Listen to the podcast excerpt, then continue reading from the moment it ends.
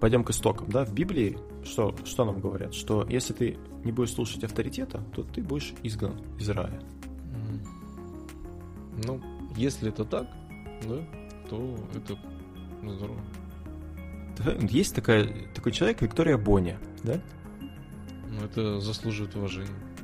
Всем привет, это подкаст «История целей», выпуск номер один, точнее номер 101. Вообще, конечно, такое странное чувство, что типа разменяли уже сотню подкастов. А, в общем, а, у нас после череды гостей, э, наконец-то мы с Никитой вдвоем. Никит, привет. Да, привет, Толя. Ну, мне нравится цифра 101, она у меня ассоциируется с мультиком 101 Далматинец. Mm. Не знаю, мне ничем не ассоциируется. Только как двоичный код 101. ну ты бездушный программист. Да. А сегодня мы решили не выбирать какую-то такую тему. Я даже, не знаю, у нас была очень давно с тобой как-то был выпуск про тоже назывался Селянка. Вот. А мы там с тобой тоже обсуждали две статьи. Не знаю, помнишь ты или нет. А, ну, неважно, кому, кому интересно, я найдут, переслушают. Солянка, она там одна из первых, из первых выпусков. Вот сегодня бы тоже такие темы общие обсудим. Я хотел бы поделиться с тобой, Никит, э, своим опытом прохождения вакцинации от коронавируса.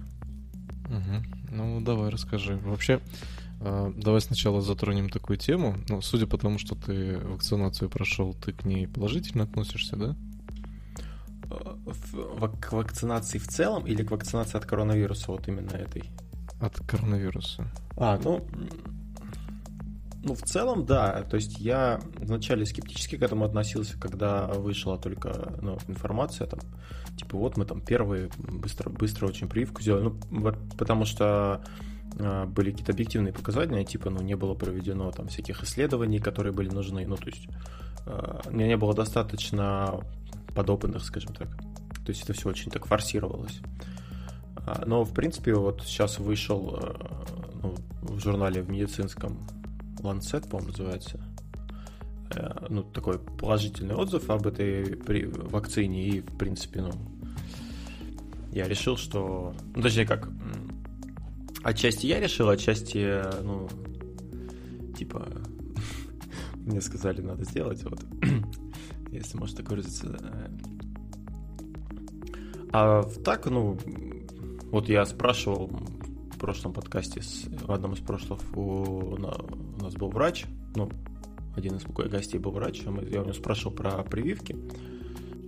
Да, да, ну ты уже не спрашивал, да, он тебе сказал, что есть э, прививка, которую бы он приехал и сделал бы сам в Россию. Да, но это не так, которую я делал. Да, но это другая, да. Да, то есть я вообще изначально, ну, я думал, что будет спутник вот этот 5, да, как он там называется. Угу но когда я увидел бумажку, на ней написано там типа гам ковид вак, я думаю, что это такое, фиг его знает, может это и не спутник, может какая-то еще хрень. Я потому что слышал, что у, него, у нас типа несколько вакцин. Вот, но потом э, Женя воспользовался гуглом и сказал, что это спутник 5, я что-то сам. Не дошли руки у меня посмотреть, что это такое. Ну, а как ты вообще, Никита, относишься к вакцинации? Как ты считаешь, нужно ее сейчас делать или нет? Ну, знаешь, вот я тебе так скажу. Я буквально пару видюшек посмотрел, там, где выступал а, профессор угу. а, медицины, и он очень, скажем так, с осторожностью отнесся к вакцинации и сказал, что пока, пока на данный момент, пока это все не изучено, он бы сам даже себе не стал эту вакцину делать, ну, то есть прививку делать. То есть он предостерегает. Ну, как бы, знаешь, я в этом во всем не разбираюсь. Мне, по сути, пофиг. Как бы я ну, не болел короной и, ну, не знаю, заболею, заболею, не заболею, ну, не знаю. В общем, отношусь к этому без особой, знаешь, так, боязни. Вот. По поводу именно вакцинации, ну, пока я воздержусь, да и в принципе я не люблю прививки. То есть все эти прививки, я к ним очень негативно отношусь. А насчет вакцинации от короны, именно вот этот Спутник 5, да, то есть там были такие слова, как он работает на а, с РНК и модифицирует э, структуру внутриклеточную. То есть Блин, ну не знаю, мне как-то стрёмненько, если честно. Ну, на самом деле, есть такая боязнь, потому что, как ты правильно говоришь, э, вакцина достаточно быстро была выпущена, не особо она изучена, и ну, очень сложно сейчас э, определить, какое будет последствие для организма ну, в будущем, да, ну, на долгий срок. Будет да, это... именно вот на перспективу, что будет происходить с организмом, этого еще не изучили. И ну, это, про- просто не на ком изучать, еще нет тех людей, у которых бы длительный срок эта вакцина была. Да, это как покупать э, новую машину, да, вот только вышла новая машина, и ты приходишь в салон, это 50 на 50, она будет хорошая или она будет не очень, а время покажет. Но опять же, как правило, вот, ну, типа, выпускают машину, мне кажется, и потом ждут какое-то время, когда на них покатаются, а они какие-то сделают, ну, найдут какие-то, естественно, глюки, да, там, или какие-то неисправности, их исправят, и уже ту же марку выпустят, но типа уже вот с такими небольшими изменениями. Ну вот, э, кстати, недавно отли- отличился немножко от темы. 10 а, лет был Hyundai э, в России, да, только мы с тобой на Hyundai uh-huh. ездим. Вот. И что они сделали? Они устроили такую акцию, они 10 автомобилей старых, вот первых выпусков, да, которые были там в 2011 году проданы, если ты являлся единственным владельцем Соляриса uh-huh. до, до сих пор, и у тебя в ПТС это все подтверждено документально, то э, компания Hyundai просто заменила эти Солярисы на новые. Ну, без доплат, без ничего. То есть, если ты их в 2011 году покупал? Да. Mm. Вот если ты купил, это единственный владелец, других владельцев не было. А, они у тебя эту машину забирали. Ну и, собственно, для чего они ее забирали? Для того, чтобы разобрать ее на запчасти и посмотреть, что с ней за это время случилось, вот за 10 лет. Ну да, жалко с человеком нельзя так сделать при жизни. Ну да. Не, ну почему, в принципе, разобрать-то можно по запчастям? Ну да. А, ну, короче... Но жизни не получится, да. Ну, так вот. я про это говорю. Да, и вот, собственно, это основная боязнь, да, почему я там не хочу никакие вакцины делать, потому что мне страшно, что будет на перспективу. Вот. То, что ты не заболеешь, ну, гарантии-то нет. Ну да, да, я согласен. Тут, во-первых, не... она, во-первых, действует, я так понимаю, ну, типа полгода или сколько-то. Просто э, болеть, я так, ну, я просто посмотрел, да, вот у меня знакомый болел, э, ну, достаточно тяжелые последствия, то есть э, и с легкими там проблемы и прочее. Э, это, во-первых. Во-вторых, ну, не хочется родителей, ну, у меня родители тоже вакцинировались, в принципе, не хочется там как-то родителей, чтобы заболели. То есть, э, ну, по крайней мере, от меня они уже не заразятся, по идее. Ну, или там родственники какие-то пожилые. И, ну, я как-то для себя решил, что, типа, вот, ну, во-первых, мне любопытно, ну, как это происходит, да. Конечно, понятно, что опыты со здоровьем, но, в принципе, я говорю, вот, ну, там, какие-то исследования, они, в принципе, ничего плохого, ну, подтверждает, что довольно-таки эффективна эта вакцина. Поэтому, ну, могу рассказать вкратце, как я это, как я это делал, да, чтобы особо не утомлять. Угу. А, ну, началось с того, что, ну, точнее, начнем с того, что есть два варианта, да, как можно сделать. Можно, как я понимаю, тупо прийти в больницу и сделать. Можно заморочиться, вот как я, записаться на госуслугах, а, подождать, а, ну, типа, найти время, когда там можно будет, и пойти сделать. Мои родители, они первым поступили образом, они просто пришли туда, или позвонили предварительно, им сказали, ну, типа, но они были в, группе риска, да, там по возрасту, и им как бы, ну, без проблем сделали. Я пытался записаться в нашу поликлинику, которая у меня тут в районе находится, но не смог. По госуслугам не, не, мог, не смог записаться. Я оставил жалобу, что типа не могу записаться, и записался в центре в больницу.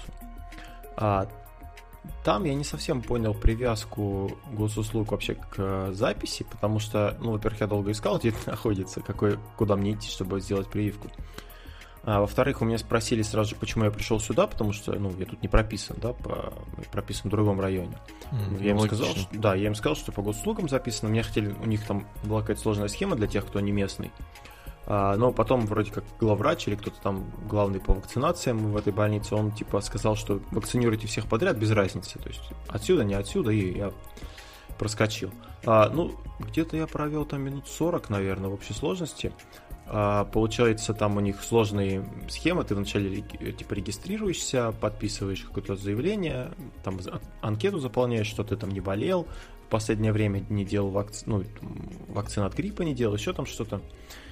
Температуру тебе измеряют. Потом вторая э, врач с тобой беседует, она тебе рассказывает о возможных последствиях, ну, что будет с тобой, да, что может быть там какие-то а, там, недомогания, но об этом я позже расскажу, что со мной было. А, потом тебя передают следующую уже на вакцинацию. Там, ну, чем прикольно, эта вакцина, она одна доза на 5 человек. И получается, пока 5 человек не соберется, ну, не распаковывают ее. А она типа живет, ну, я так понимаю, короткое время, то есть ее, она там заморожена, и ее размораживают, и должно пройти очень мало времени, прежде чем ее должны ввести, иначе она там как-то испортится. А, и, соответственно, ну, набирается группа из пяти человек, их всех приглашают в кабинет, они распаковывают эту при... вакцину, делят ее там как на пять человек, не знаю, и шарашат всем быстренько, ну, там, буквально сразу укололи, и все, ничего такого. А, было в памятке написано, что ну, желательно посидеть полчаса в больнице, но я вот врач почему-то об этом не говорил никому, то есть а, я так слышал, что да, ну нет, знакомый делал, он тоже говорил, я там посидел 10 минут. Ну, я не стал сидеть, я так, в принципе, себя нормально чувствовал. Хотя, в принципе, ну, может, наверное, такое быть, что какая-то аллергическая реакция или что-то. Ну, то есть, опять же, ты же не знаешь, как организм то есть, реагирует да, на эту штуку. Mm-hmm. Поэтому желательно, наверное, какое-то время посидеть, хотя бы посмотреть, как твое самочувствие. Тем более, как я, я сразу за руль сел, то есть, ну, мало ли что, значит, поплохеет в дороге. Это как бы не очень правильно. А сейчас уже прошло, наверное, не неделя прошла ровно, как я сделал вакцину. Да, мы записываемся 3 марта. А, и а, плохо мне было только один день. Вот действительно хреново. Течение дня, вот как я сделал вакцину, я ее сделал в 12 часов дня. Мне было так как-то непонятно, местами вроде как штормило, не штормило, не знаю. А ночью мне было очень плохо, мне, короче, а, ну, я еще частично видю шаурму в этом, которую я съел предварительно. Может быть, в ней было дело, да, я не знаю, ну, отчасти вот. Ну, короче, я сидел на горшке, меня знобило, трясло, я очень плохо спал. А, и в течение дня потом еще немножко озноб был, а потом вот все остальные дни, в принципе, рука немножко болела, где уколол вместе в этом. И все, больше никаких каких-то побочных эффектов долгосрочных не было. Но, как я понял, вот этот эффект, он, чем ну, молодой организм, у него больше может быть, больше вероятность того, что будут какие-то такие побочные эффекты. Потому что а, иммунитет еще типа такой крепкий, и он ну, начинает бороться с тем, что ввели. А у более пожилого, более пожилых людей, у них получается, ну, он послабее, и поэтому не сильно сопротивляется, никаких таких сильных реакций не было, что, в принципе, и подтверждается ну, на по, по сообщениям тех, э, у кого я спрашивал про вакцину.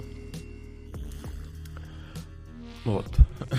Вкратце, короче, так я это, сходил в больницу на вакцину. Вторая будет еще тоже 17 числа. Посмотрим, что там будет. Не знаю.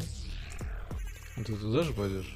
А, ну да, да, там тебе сразу выписывают типа второе направление и обещают позвонить предварительно, спросить, там, типа, по времени Живут нет. или нет? М? Живут или нет? Ну, да. Там еще интересно, э, на госуслугах, как только ты делаешь прививку, тебе предлагают вести дневник самочувствия. То есть ты там отмечаешь, если у тебя какие-то симптомы, и ну, вводишь их. Я думал вести, но я открыл ну, дневник вот после ночи бурной своей.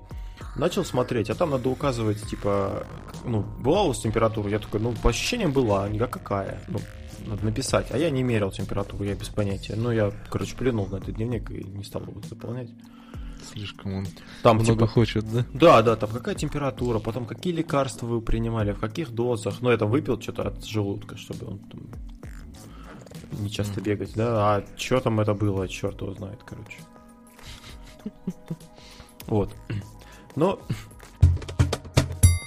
это не основная наша тема сегодня, да? Сегодня, сегодняшняя наша тема основная это такая. Хотел тебе рассказать о такой философии жизненной. Она называется uh, Giving while living. Если перевести это на русский язык, uh, то это будет uh, что-то типа давать или делиться, пока живой. Ну, типа, ты как танцуй, пока молодой, только с деньгами. А, сразу скажу, что, ну, не, в принципе, наверное, я вот сейчас подумал, можно придерживаться, наверное, этой философии, ну, это, она не зависит от количества денег, да? Просто мы возьмем пример человека, который был очень богат, который, он все еще жив, очень богат. Uh-huh. И хотелось бы тут с тобой порассуждать вообще, как, как ты относишься к такой философии. Вот. А, эта философия стала известна благодаря организации такой благотворительной Атлантический фонд, который, в свою очередь, создал такой дядька, как Чак Фини. Слышал когда-нибудь Чак Фини, нет? Mm-mm. М-м. Вот Чак Фини, а, если вкратце о нем рассказать, это один из создателей сети магазинов Duty Free. Mm-hmm. Вот. А, ну, сам понимаешь, да, Duty Free, в принципе, достаточно, наверное, у него денег нормально. Но об этом потом. А на этих магазинах он как бы поднял себе большое состояние, и оно насчитывало ну, оно насчитывало где-то около 8, 8 миллиардов долларов. Но что более удивительно, что так это то, что вот в конце, буквально в сентябре 2020 года, он раздал все свои последние деньги и закрыл свой благотворительный фонд. Вот. То есть он остался практически нищим. Причем сделал он это сознательно. А, я вот, ну, когда увидел эту историю, я очень удивился. Я не припомню такого на своем веку вообще. Ну, на своем веку, конечно, громко сказано, но, в принципе, я не слышал таких историй, чтобы человек богатый к концу жизни раздал все свои деньги. Mm. Тебе кто-нибудь приходит на ум, нет? Mm, да не особо. Я а, сказал, нет. Да, вот э, Чак Финни, он стал примером для таких людей, как Билл Гейтс и Уоррен Баффет, ни много ни мало, да? А эти ребята как бы, ну, ого-го. При этом, а, вот что характер, что необычно, да, для него, в принципе, тот же Билл Гейтс, да, а, у него тоже есть благотворительный фонд. А, кстати, я слушал под, подкаст, там тоже чувак взял прививку, но он это называет чипированием. Типа, я себе чип поставил наконец-то, теперь все, Билл Гейтс со мной следит. Но это, это к другой теме разговора. Вот. У всех, у, ну, богатых таких людей, по крайней мере, вот, ну, за рубежом, не знаю, как у нас, принципе, они ну, достаточно большие состояния свои вкладывают в благотворительный фонд. Вот Билл Гейтс, опять же, с женой его, не помню, как ее зовут, у них есть благотворительный фонд, там куча всяких тоже у них направлений и прочее. А, но, как правило, а, вот эти миллиардеры, они большие свои части состояния завещают после смерти фондам. А в то время как вот эта философия, она предполагает отдавать, пока ты еще жив. Есть еще несколько отличий э, Чака Фини от других богатых людей, кто жертвует на благотворительность. А для многих э, это часть пиара, да, то есть показать, ну, как, да, какой я хороший, вот я там фотографируюсь, как я там делаю там подарок детям какой-то, да, там еще что-то. Mm-hmm. А, ну, помимо того, что ты жертвуешь, это, конечно, хороший, э, хорошая вещь, но ты как бы пиаришь себя. А Чак все это делал анонимно. Ну, то есть потом, конечно, узнали, да, что ну, кто это был, да, но сам факт того, что все пожертвования, которые делал фонд, они делались анонимно. То есть они никаким образом не выставлялись на этот. Ну, то есть фонд, конечно, сам понимал, когда к нему приходили деньги, да, какой-то там, mm. типа, оп, откуда деньги. А, еще такой момент, многие фонды, они как делают? Я, кстати, об этом не знал. А, они собирают большое количество денег, да, и потом держат их у себя. Ну, то есть не, не торопятся, скажем так, э, их воплощать в, э, ну, как это сказать, осваивать, да. А это выгодно с точки зрения ухода от уплаты налогов. Ну, то есть, если куча денег, я так понимаю, ты можешь их там положить в фонд, и типа вот они в фонде лежат, у меня их нет, я их отдал на благотворительность, да, но деньги как бы не трачу. Mm. Так, такой какая-то хитрость. Вот. А Чак, он как бы вообще без проблем, то есть раздавал а, деньги и был счастлив по этому поводу. Вот как, как вообще, Никита, тебе такая философия? Что ты о ней думаешь? Ну, знаешь, здесь все очень сильно зависит от того, зачем он это делал. То есть, если он таким образом хотел просто ну, удовлетворить свою какую-то потребность, да, которая у него возникла, ну, это как бы его право. Это его выбор, и, в принципе, он со своими средствами может сделать все, что хочет, правильно? Мгм. Вот. А какая философия, да, если он какую-то философию преследовал? Вот это, наверное, больше вопрос. То есть это просто его личное решение, или же он э, преследовал какую-то философию какого-то, знаешь, так, но, веяния, да, или какой-то, может быть, структуры людей, или какой-то группы людей. То есть, если он один такой, то это просто ему в голову взбрело, да, вот, да, я хочу раздать все свои деньги, я там не хочу никому ничего оставлять, пожалуй, сделаю добро людям. Ну, красавчик, чё. Молодец. Ну, я так понимаю, идея в том, что ты, э, ну, вот у тебя есть средства, да, лишние, ты как бы пока живешь, ты их пытаешься, ну, по максимуму помочь людям, то есть тем, чем можешь. Здесь, знаешь как, Толь, очень такая тонкая грань между помощью и, э, знаешь, как между тем, кому ты помогаешь. Ну, допустим, смотри, что считать помощью? Вот э, я хочу себе новую машину, да? У меня как бы есть машина, но я себе хочу новую. У меня на нее денег сейчас как бы нет. Вот если он бы мне э, дал денег, да, он бы мне помог. Ну, Вот это можно считать помощью такой, да? Ну, это же финансовая помощь, правильно? Ну да. Вот.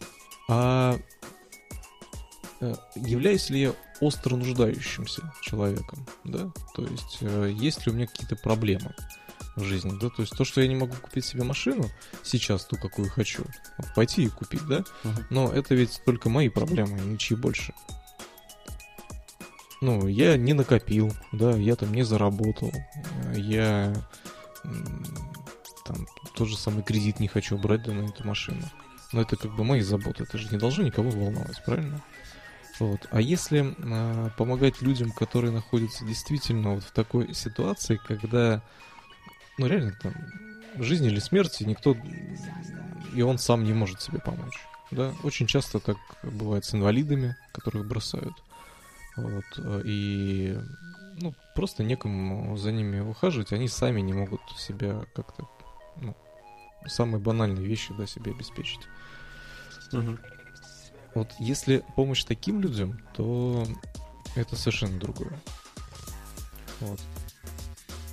Не, ну благотворительные фонды не занимаются покупкой машин тому, кому они нужны. Это как бы, мне кажется, ну, Ну, достаточно понимаешь, очевидно. благотворительные фонды, они же бывают фонды разные. Есть фонды по защите животных, да, есть фонды там по защите, не знаю, там цесарок э, в лесах, не знаю.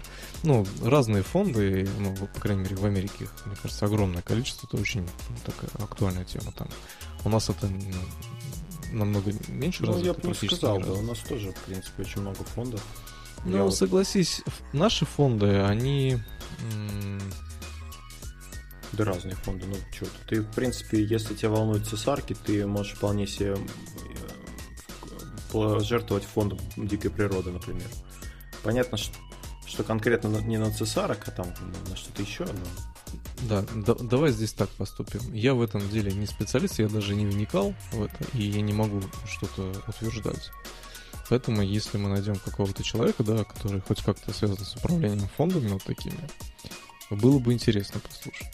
То есть, как эти деньги распределяются, как они решают, а между кем распределять. Потому что я думаю, желающих на эти деньги их ну, немало. Ну, то есть тебя интересует, как именно по- поступит с твоими деньгами, ну, условно говоря, если ты захочешь вложить, их, да? Да. Ну, Просто для меня, а для меня, ну, я вот, э, когда выбрал фонды, да, какие-то, которые я жертвую, я, для меня, ну, важно, то есть, э, информация об этом фонде. То есть, я знаю, там, условно, какая-нибудь Чулпан Хаматова, у нее есть там свой фонд. Я сейчас, честно говоря, не помню, называется, как он там, «Подари жизнь», по-моему, или, возможно, я путаю. Вот, ну, я знаю, что, ну, там, ну, я, например, доверяю, да, Чулпан Хаматовой. И на что она тратит деньги фонда, а, я ну, не буду вникать. Хотя они, в принципе, присылают своим жертвователям отчет, на что были потрачены деньги, да, если тебе это вдруг интересно.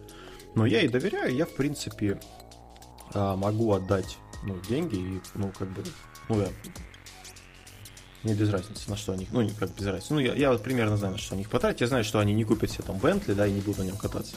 а они реально пойдут кому-то на помощь. Поэтому, ну, для меня не важно, как принципиально. К тому же у него был свой фонд. То есть он, я так понимаю, сам решал, ну, то есть не сам решал, но как-то люди какие-то были, которые были ему, наверное, подконтрольны, которые решали, кому ну, кому помогать, да? Mm-hmm. Тут вопрос, вопрос вот в чем. Понятно, что да, там обман, не обман, там разные, но сама идея того, что вот у тебя есть деньги, да, они, ну, понятно, что с собой в могилу ты их не унесешь. А, понятно, что вот большой вопрос еще, кстати, по поводу родственников, да? Ну, то есть, условно, ты богатый дядя, а должен ли ты кормить всех своих родственников, да? С одной стороны, наверное, ну, как бы, я даже не знаю. То есть тут уже, наверное, от, от э, взглядов людей зависит, да, то есть что они, как они считают. Потому что если ты богатый человек, который потом и кровью, да, заработал огромные состояния, а твои внуки, они нахлебники, которые живут на этом, да, и не хотят ничего делать, только ждут, пока дедушка э, склеит ласты и получит, чтобы получить его деньги, да, и дальше жить. Ну, тоже такое себе, как бы. Поэтому тут, конечно, очень сложно так судить, тем более нам. Но вот в целом, то есть, если у тебя есть с какие-то большие свободные деньги, которые ну, просто лежат у тебя на счету. То есть концепция в том, чтобы ну, делиться ими, да, отдать их кому, тому, кому они нужны, а не, а не держать их у себя и там сидеть на них. Вот в этом как бы идея, я так понимаю. Ну, если это так, да, то это здорово. Но это заслуживает уважения. Не, ну, я так понимаю, что то есть просто человек, ну, по, фактам, да, то есть не знаю, как он как, как человек был, да, но по фактам чувак, ну, раздал 8 миллиардов долларов и остался ни с чем, то есть в конце жизни. Представь, то есть вот ты копишь, копишь, а потом только к концу жизни просто все раздал. То есть у нас там идея наоборот, мы там инвестируем сейчас, а потом там будем, ну, типа, шиковать, не знаю, на пенсии, да, там кататься. А он наоборот. Ну, опять же, конечно, наши э, средства с его сложно сравнивать, да? Ну, знаешь, здесь еще важно, наверное, как-то учитывать тот э, момент, что давай вот положи руку на сердце как бы сейчас, вот даже сейчас, в текущий момент, я понимаю, что я недостаточно финансово обеспечен, да, чтобы а, сказать, вот у меня настолько много денег, да, чтобы я готов был все раздать. А, как бы mm-hmm. я, в принципе, за то, чтобы жертвовать деньги, да, и помогать тем, кто кому действительно сложно. Вот. Но сейчас морально, да, mm-hmm. я не готов отдать все свое последнее, да, для того, чтобы остаться ни с чем и думать, как мне выжить. ну, то есть это не мой случай, да? Вот. Если бы у меня были деньги в количестве таком, что я бы в принципе не думал о том, что они мне нужны, да, вот я там понимал, что меня есть условно миллион долларов, да, и этого миллиона долларов, ну, мне там 60 лет, а, у меня есть миллион долларов, и этого миллиона мне, в принципе, хватит, чтобы дожить комфортно до старости. Ну, не то чтобы прям вообще с нулем, да, и потом ходить mm-hmm. там бомжевать. А именно вот есть какой-то объем денег, которых мне достаточно. Я понимаю, что там, может быть, нет родственников, да, может быть, какие-то еще там причины, по которым не хочется оставлять свое наследство там, своим ближайшим родственникам, чтобы не сделать им хуже, да. Вот. Э, и просто, наверное, бы было бы логично все эти деньги э, или на развитие там города, страны потратить, или же отдать э, в пользу людей, которые нуждаются. А тебе не кажется, что здесь вот, ну, я не, не, не призываю никого там э, нести деньги в благотворительные фонды, это как бы каждый решает сам, но тебе не кажется, что здесь есть некоторая параллель с инвестициями? То есть люди в большинстве своем, да, ну сейчас как бы это модно, там сейчас все вот инвестиции, но вот ну, какой-то даже там пару лет назад, а, кто, когда об этом в принципе никто особо не знал и никто этим не занимался, в том числе и мы с тобой, да, а, ну как обычно говорят, ну какие инвестиции, у меня нет денег, да, ну то есть стандартная ошибка, да, когда ты говоришь, что вот будет и буду я зарабатывать там 100 тысяч, тогда я начну инвестировать. А пока что нет. Вот нет ли такой же, не то что ошибки, но такой же проблемы с благотворительными фондами. Вот ты сейчас считаешь, что ты не можешь, ну, типа, у тебя нет достаточно ну, средств свободных, чтобы там, ну, я не говорю о том, чтобы все отдавать, да, как, как, как Чак Финди сделал, но, ну, условно, какую-то часть, да. Давай. И ты такой, вот я буду зарабатывать там 50 тысяч, есть, я тогда начну отдавать. Определенные рекомендации. Я где-то это читал, что есть рекомендация ну, отдавать благотворительность условно 5% от своего дохода. Ну, от 2 до 5. То есть сколько mm-hmm. не жалко. А, зависит это, конечно, от зарплаты. Да, если у тебя 10 тысяч зарплата, то, соответственно, ну, понимаете, сколько это будет. Если это 100 тысяч зарплата, то это 2-5 тысяч рублей, да? Вот. А, как бы а, в умных книжках, я их так назову, очень как бы грамотно рассказывают, почему необходимо жертвовать деньги, да? Вот. Потому что они в дальнейшем, как бы, есть типа такая закономерность, что старица тебе вернется, да? А, то есть тут даже не столько из-за того, что ты хочешь там помочь людям, ну просто вот есть такое понимание, что ты да, чистишь свою какую-то карму там, да, не знаю. Вот, ну просто, да, вот есть такая практика, что э, какую-то сумму денег нужно каждый месяц своих, своих доходов благотворительность отчислять. Я, в принципе, согласен, потому что если бы это делали все, то, возможно, кому-то, людям, которым действительно ну, сложная ситуация, да, действительно можно было помочь. То есть кто-то тяжело больной, да, кому, ну, у кого просто нет возможности. Вот как тебе это потом аукнется, да фиг его знает. Ну, все люди разные, все могут оказаться в разной ситуации. Тут, знаешь, как... Э, ну, сложно судить. Ну, просто э, тут важно, кто ты есть сам. И если ты э, человек хороший, да, и ты помогаешь людям, и ты, в принципе, вот у нас много людей было, да, на подкасте, кто реально озабочен а, там, жизнями других людей и старается помочь другим людям. А, и это делают не из-за того, что какой-то корыстной цели, да, вот именно просто им сердцу больно видеть, как все это происходит. Такие люди заслуживают уважения, и я их всех очень сильно уважаю, и э, они молодцы. Вот. Но тут, видишь, каждый решает сам за себя. То есть кто-то... Тут еще менталитет, опять же, да, очень сильно влияет.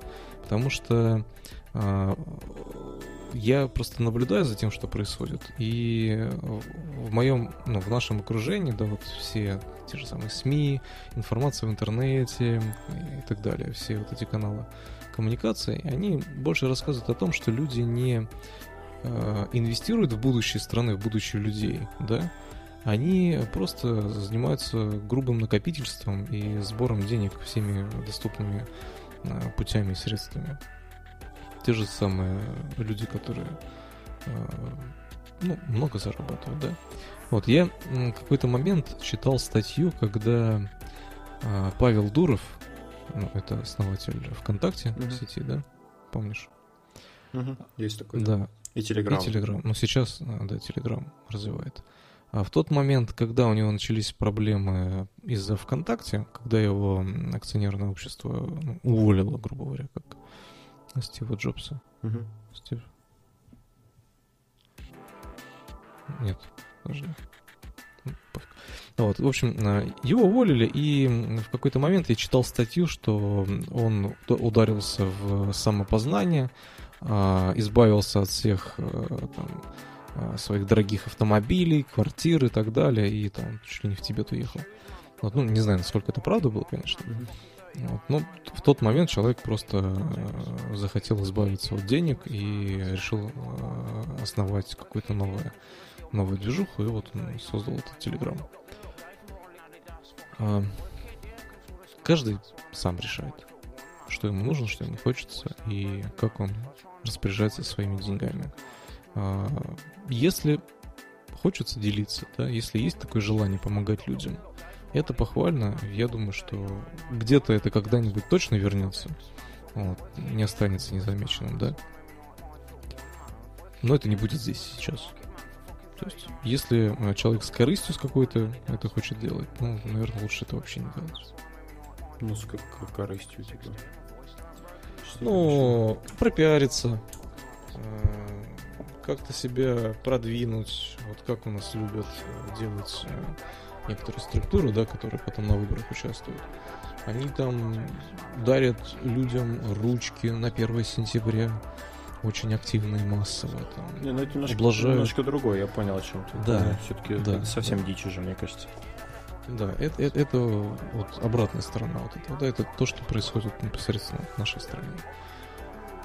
Поэтому мне сложно судить о людях, которые живут вне нашей страны, потому что я не знаю, чем они думают, как они размышляют и основные мотивы, почему они это сделали. Вот если бы где-то было упоминание, да, и он сказал, вот мой основной мотив, потому что я это сделал, потому что вот так, вот так, вот так, вот так, и мне там во сне приснилось, что я должен так поступить. Ну окей, хорошо. Вот, ну, мне непонятно. Непонятно что, подожди. Ну, основные мотивы его. А, его мотивы? Зачем он так сделал? Ну... А, я не знаю, как тебе. Ну, блин, а, есть, я не знаю. Ну, мне кажется, просто он так, так, так принял для себя. То есть он решил вот, делиться в течение своей жизни. Поэтому вот у него были средства. То есть, ну, опять же, ты правильно говоришь, каждый распоряжается средствами, как он хочет. Кто-то виллы себе покупает, да?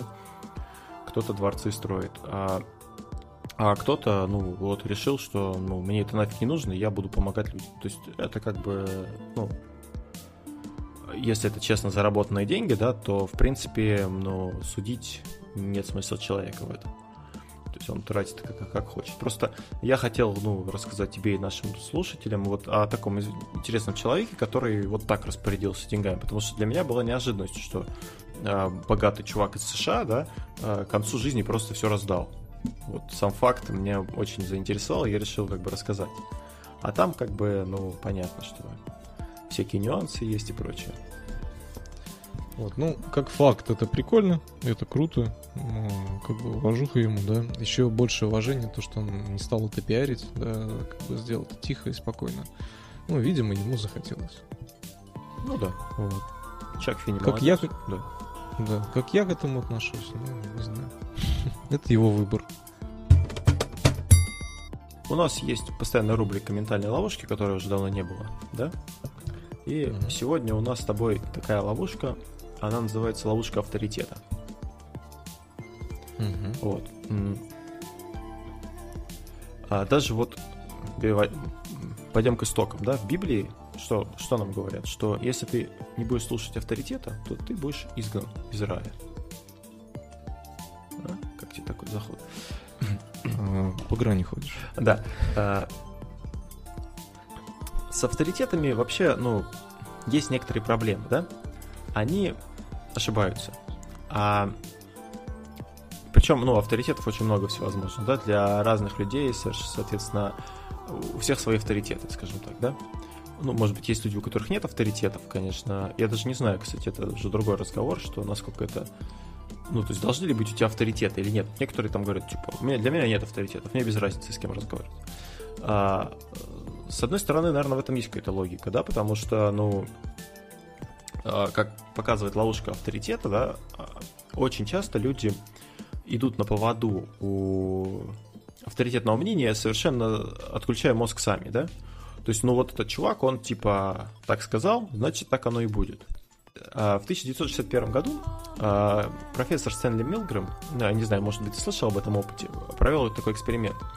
А студентам, на самом деле это были, ну, они были испытуемыми сами, то, но они об этом не знали, было дано задание – а, значит, за стеклом сидел человек, и нужно было, а, нажимая кнопку, а, подвергать, ну, бить его током. А, и постепенно, ну, с, с, напряжение оно нарастало. То есть вначале 15 вольт, потом 30-45, и там почти до смертельного заряда доходило. И когда человек подвергался пытке, ну, который за стеклом, да, на самом деле там был актер, который просто корчился, да, никакого тока ему, естественно, не было. Но испытуемому, ну, то есть он говорит, нажимайте кнопку, профессор говорит. Тот нажимает, а, там, ну, человек за, за стеклом там кричит, вопит, там, а, а студент, типа, говорит, ну, э, может остановиться, тут такой, продолжайте, все нормально. Я, ну, типа, я профессор, меня лучше знать, там, типа, все нормально.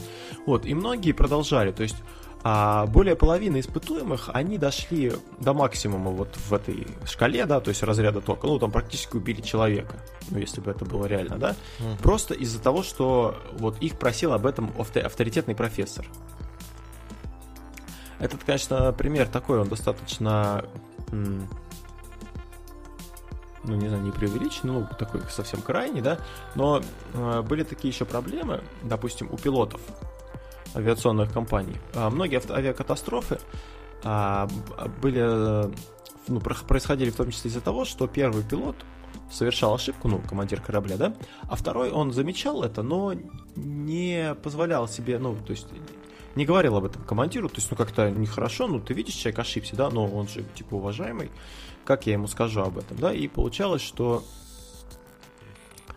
а, ну, происходили аварии. И вот э, после этого, когда стало об этом известно, пересмотрели немножко обучение пилотов, и теперь их стали обучать ну, тому, чтобы они э, реагировали, ну, то есть не, не влияя на авторитет, они реагировали соответствующим образом.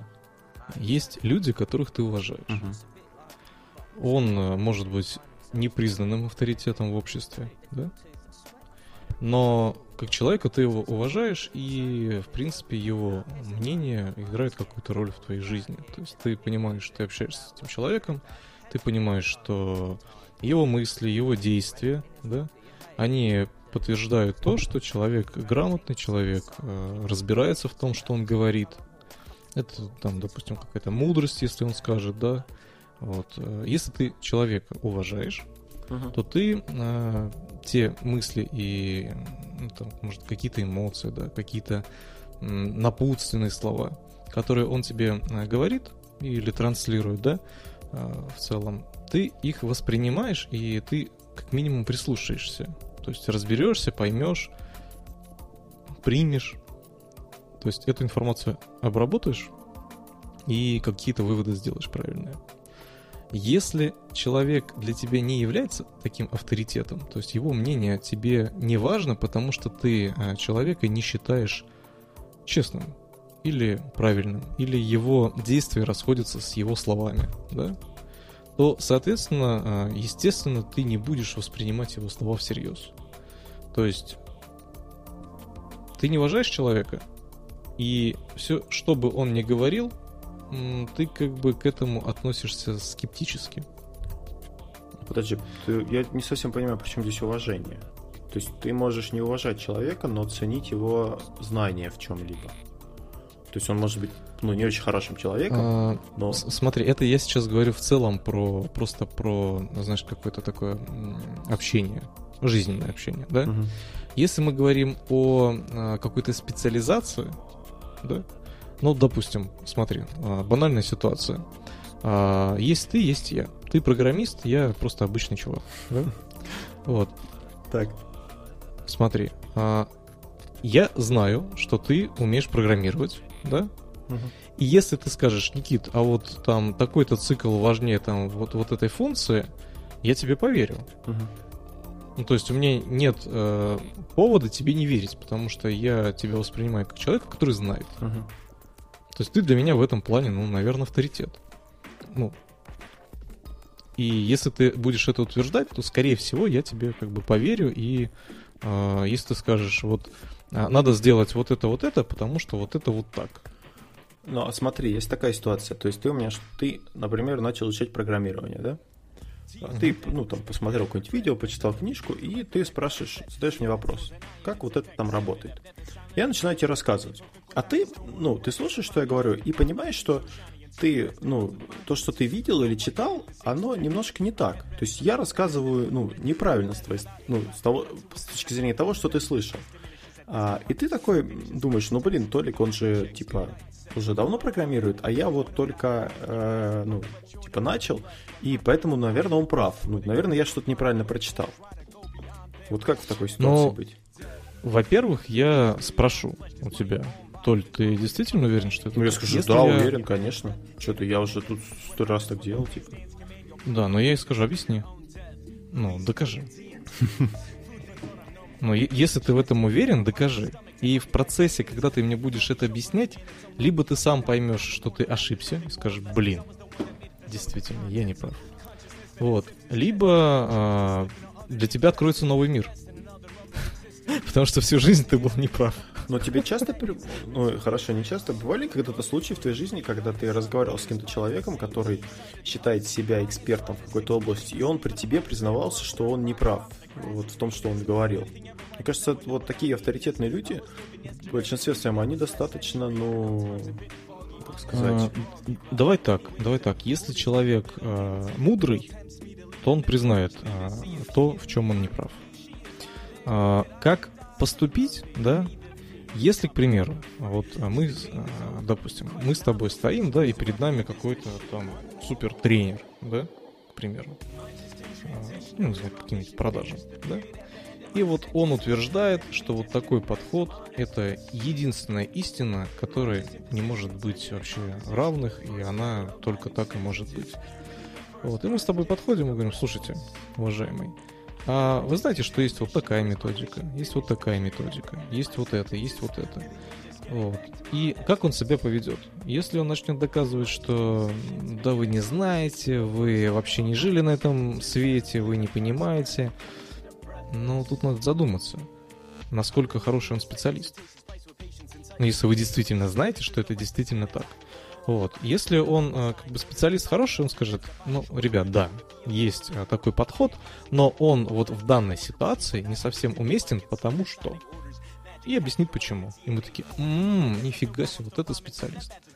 Понимаешь? Ты, короче, То я есть... понял, ты вообще не подвержен ментальным ловушкам. Ты, тебя, если авторитет, ты все равно его допытаешь. Это. То есть нет такого, что вот чувак э, ну, прям, ты веришь прям во все всему, что он говорит. Ну, либо ты не разбираешься, ну, понятно, что если ты не разбираешься, в принципе, ты, ну, там, как ты смотришь какого-нибудь, я не знаю, астрофизика, да, который рассказывает там, как устроен, ну, как, бы я как устроена за Вселенная. Ну, смысл. Ну, типа такой, да хрен его знает. Ну, чувак рассказывает, наверное, он правильно говорит, да, там.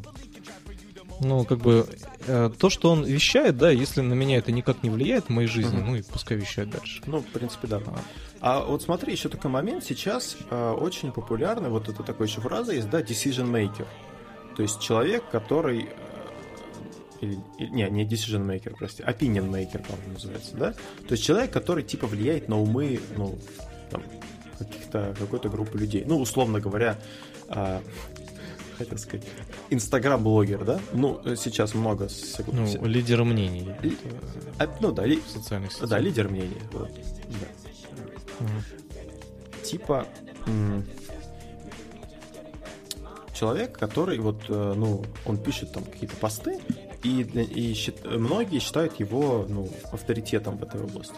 И сейчас вот... Давай да. так, да, сразу про это скажу, чтобы далеко не отклоняться. Uh-huh. Есть э, блогеры, которые просто транслируют какую-то информацию, которую откуда-то узнали, да, и пока эта информация не общедоступна, они на хайпе поднимают свои рейтинги. Вот. Есть информация, которую они транслируют путем каких-то личных выводов и наблюдений. Mm-hmm. И а, когда они делают эти выводы, наблюдения, они могут проводить какие-то эксперименты, да. Ну, как правило, у таких блогеров не очень много подписчиков. Вот. И эти люди, они доказывают, почему они именно так думают. Да? Угу. И вот те, кто именно доказывают, ну, скорее всего, лично я. Я к ним прислушаюсь. Хотя бы потому, что они объяснили, да? Те люди, которые просто транслируют какую-то информацию, я такой, М, ну я этого не знал. Ну, не буду э, как бы слишком скептичным к этому, да, но и не буду принимать на веру. То есть я просто буду знать, что есть такое. Ну, то есть ты бы не стал ссылаться на него. Типа, вот я слышал, там Вася Пупкин говорил, что вот так это на самом деле. Если, к примеру, в каком-то общении, да, я слышу, кто-то, кто-то говорит обратное мнение, угу. И мне интересно, ну я же не специалист, я же в этом не разбираюсь, да, или я там не, вообще в целом в этом вопросе не вникал, говорю, слушай, вот там есть такой чувак, он там сказал обратное. Как думаешь, почему он это сказал? И тут уже либо человек просто ошибается, да, либо есть какие-то нюансы. Ну вот смотри, э, мы сейчас с тобой, я хотел бы повернуть это больше на людей, которые подвержены, ну, которые подвержены, то есть э, этой ловушке. То есть, на мой взгляд, сейчас очень много таких людей. Вот есть, например, вот даже прививку, да, тоже возьмем вакцину. Есть мнение, что это чипирование от Билла Гейтса, да, я не зря сегодня про Билла Гейтса вспоминал и в принципе. Mm-hmm. То есть есть такие люди, реально, они существуют, которые считают, что э, вакцинацию от коронавируса придумали, чтобы чипировать людей. Ну, есть же люди, которые считают, что Земля до сих пор плоская. Да, да. И тут вот вот есть, ну, не хотелось это назвать, есть такая, такой человек, Виктория Боня, да? Не знаю, слышал ты, нет? Нет, я не знаю. А, неважно. Вот, она, ну, у нее был ролик, она популярный а, лидер мнений, как, как сейчас в Инстаграме там или где-то, и она, ну, у нее был ролик про вышки 5G, про Билла Гейтса, вот все прочее. И, а, естественно, там ее закидали сразу этими тухлыми помидорами или яйцами. А, но факт в том, что у этих людей есть аудитория, которая а, верит им несмотря ни на что. То есть они, у них нет критического мышления, нет, они не анализируют информацию, которая говорит эти, эти лидеры мнений. И получается, что что бы он ни сказал, ну, в пределах, конечно, разумного там, то есть, ну, не знаю, сколько разумно вышки 5G и чипирование, да, но все равно, как бы в этом есть какой-то заговор, да, то есть теория заговоров это тоже такая тема интересная, ею люди очень ну, подвержены. Упиваются. М?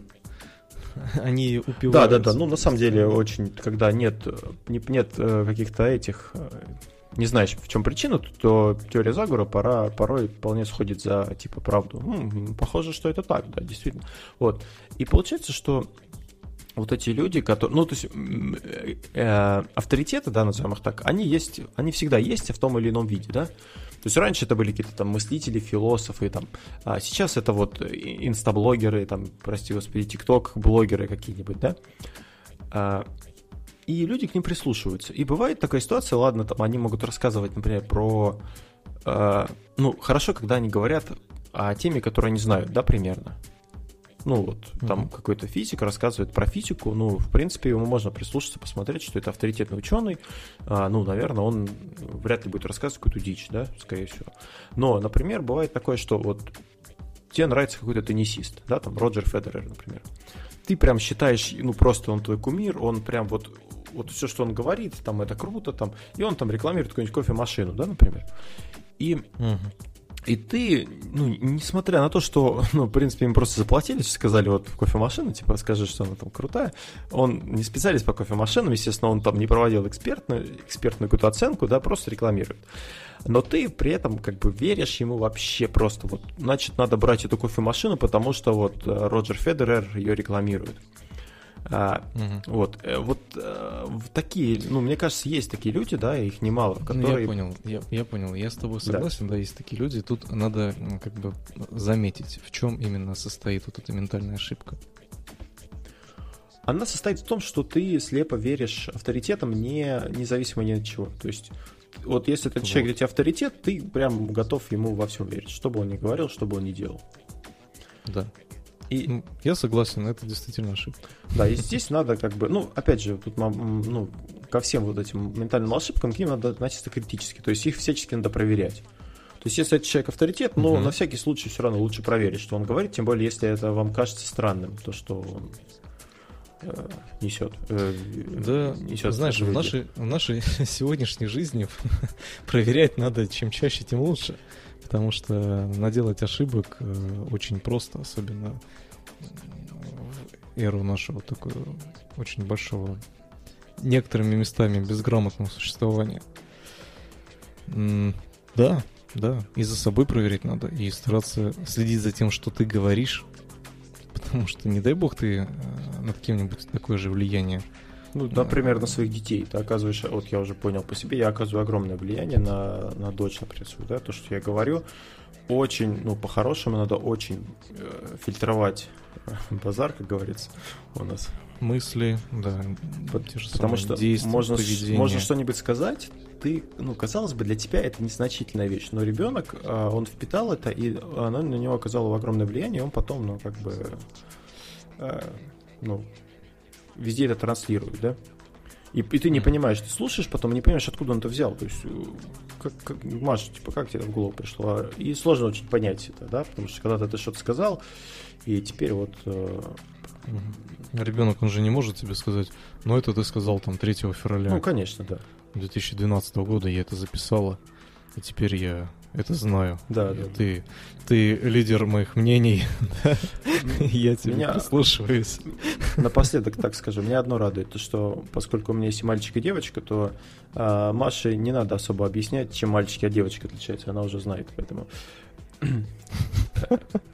в целом одной проблемы меньше. Осталось еще понять, как они, как откуда берутся дети, но это уже отдельная история. Вот. А, ну что, на этом я предлагаю завершать наш сегодняшний с тобой выпуск. Я не знаю, я думаю, в следующий раз что-нибудь подобное тоже запишем. У меня есть пару тем. А, Давай. Можно проанонсировать. А, слышал ли ты, Никита, что такое... Сейчас, прости, я забываю, как она правильно называется. Клабхаус. Что-то знакомое. Вот тебе на домашнее задание посмотри, что это такое. И мы с тобой обсудим. Прям сейчас загуглю. Да. Ну что, это был 101 выпуск подкаста «История целей». А, подписывайтесь на нас а, в Телеграме Павла Дурова, t.me slash goldtails. Вступайте в нашу группу ВКонтакте. Мы пока что, ну, нам записывали кучу, кучу Зачем я это потом говорить? Нет, это не важно. Ставьте нам оценки в Apple подкастах, ставьте лайки в Яндекс Музыке, по-моему, можно это делать. И с вами были несменные уже более 100 выпусков ведущие этого подкаста. Анатолий. И щедрый Никита. Щедрый, непри, не, непримиримый э, к авторитетам Никита. Мне вот всегда, кстати, казалось, что ты очень скептик большой. Поэтому и скептичный Анатолий. Ну, скептик, я на самом деле очень подвержен э, всяческим вот книгам, мыслям, да, то есть я прям вот читаю, слушаю людей, и я прям такой, о, да, ты прав, чувак, ты на сто процентов прям разбудил во мне э, вот эту вот энергию, все, я, я с тобой на все сто, но это, правда, проходит через какое-то время. Ну, не то, чтобы я прям там, знаешь, ударяюсь прям совсем в какую-то дичь, но и, или если человек откровенную дичь несет, ну, естественно, я начинаю задумываться. Но так вот я очень подвержен, да. Вот, ну, собственно, это было прощание. Да, всем пока. Были напутственные слова. Всем пока.